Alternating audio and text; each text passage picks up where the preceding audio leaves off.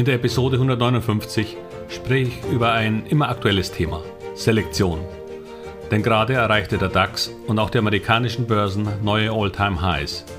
Und doch sind viele eher unzufrieden mit ihrer Aktienauswahl.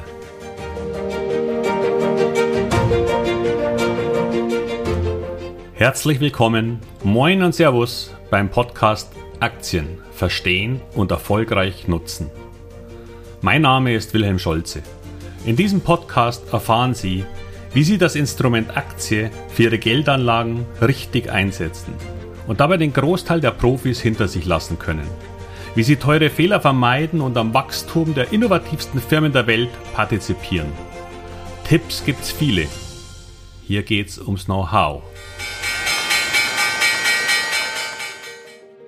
Selektiver Markt.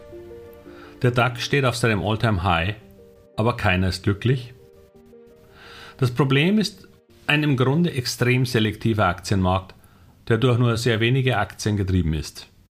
Es sind ein paar Schwergewichte, die uns auf diese Höhen gebracht haben.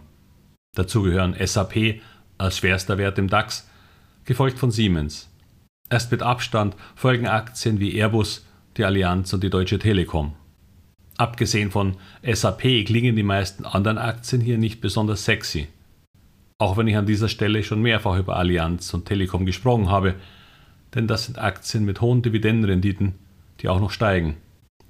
In Zeiten von Nullzinsen waren hohe Dividenden schon für sich ausgesprochen attraktiv. Wenn dabei die Gewinne der Unternehmen noch steigen, umso mehr. Nun sind zwar die Zinsen gestiegen, aber das ändert nichts an diesem Vorteil. Für kapitalintensive Unternehmen jedoch ist gerade diese Veränderung wenig praktisch. Zudem hängen wir in einem konjunkturellen Loch, dessen Ende noch nicht unmittelbar abzusehen ist. Es sind im Moment als Unternehmen gefragt, deren Abhängigkeiten von der Konjunktur möglichst gering sind. Und hier kommen eben SAP, aber auch Airbus wieder ins Spiel.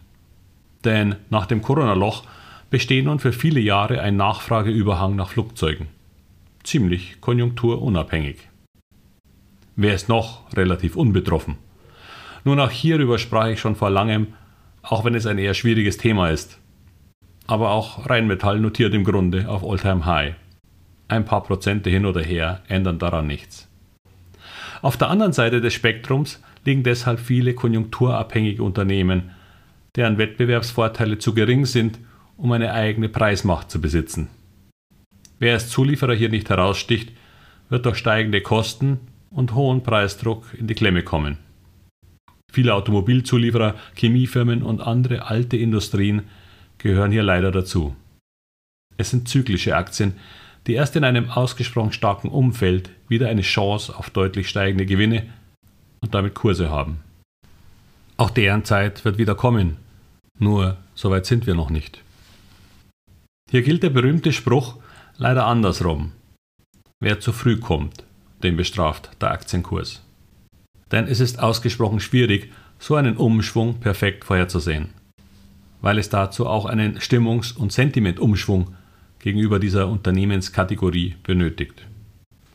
Der wird wieder kommen, doch warum vorschnell handeln? Übrigens gilt dieses Thema auch für andere Länder. Chinas Aktienmarkt liegt weiterhin schwer da nieder. Meine Meinung dazu kennen Sie wahrscheinlich aus einigen alten Episoden keine Änderung aus meiner Sicht. Und selbst in den USA, deren Aktienmärkte ebenfalls gerade All-Time-Highs markieren, haben wir dieses Muster. Es sind einige sehr große Werte wie Apple und Microsoft, Dauerbrenner wie Visa und Mastercard, sowie vor allem KI-Aktien und Cybersecurity, die Tops markieren.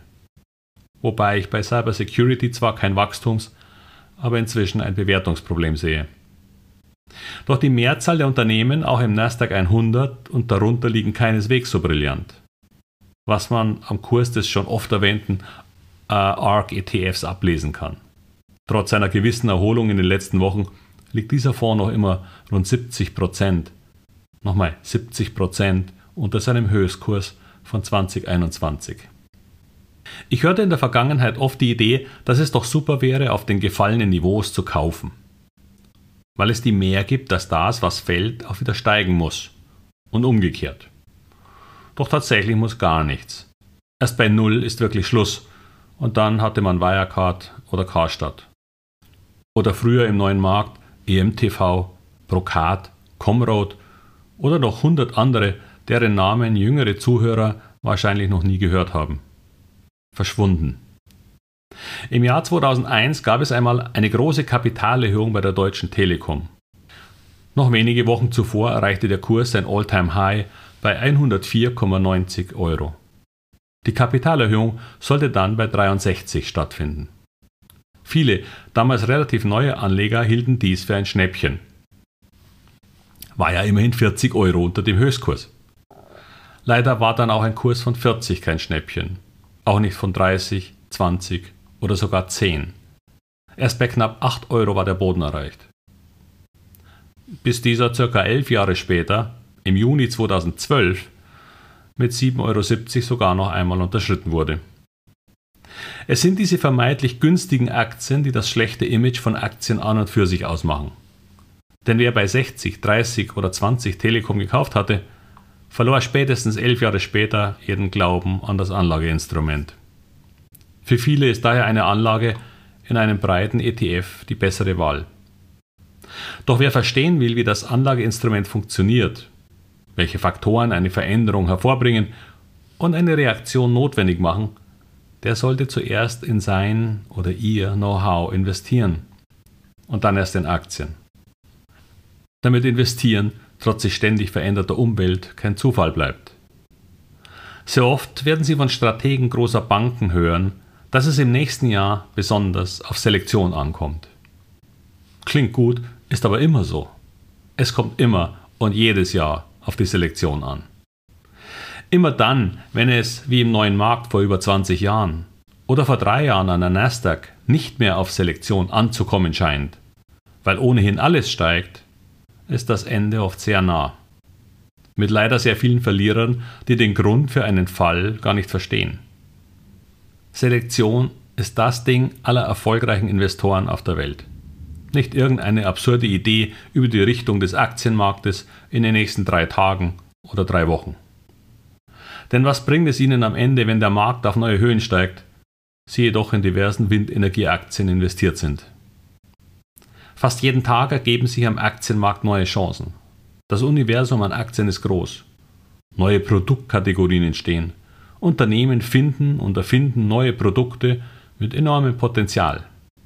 Und manchmal fallen auch Bewertungen von sehr guten Unternehmen auf ausgesprochen interessante Niveaus aufgrund des Marktes. Gerade dann ist es jedoch wichtig zu wissen, was Sie da kaufen. Daher beschenken Sie doch dieses Weihnachten einmal selbst und nutzen die weniger aktive Winterzeit, um Ihr Wissen zu Aktien aufzufrischen. Oder, und ganz sicher, auch viel Neues zu lernen. Sie wissen ja, wilhelmscholze.com und der Masterclass Aktien. Daher, stay tuned, wie die Amerikaner sagen. Oder bis bald und viel Erfolg bei all Ihren Investments. Ihr Wilhelm Scholze.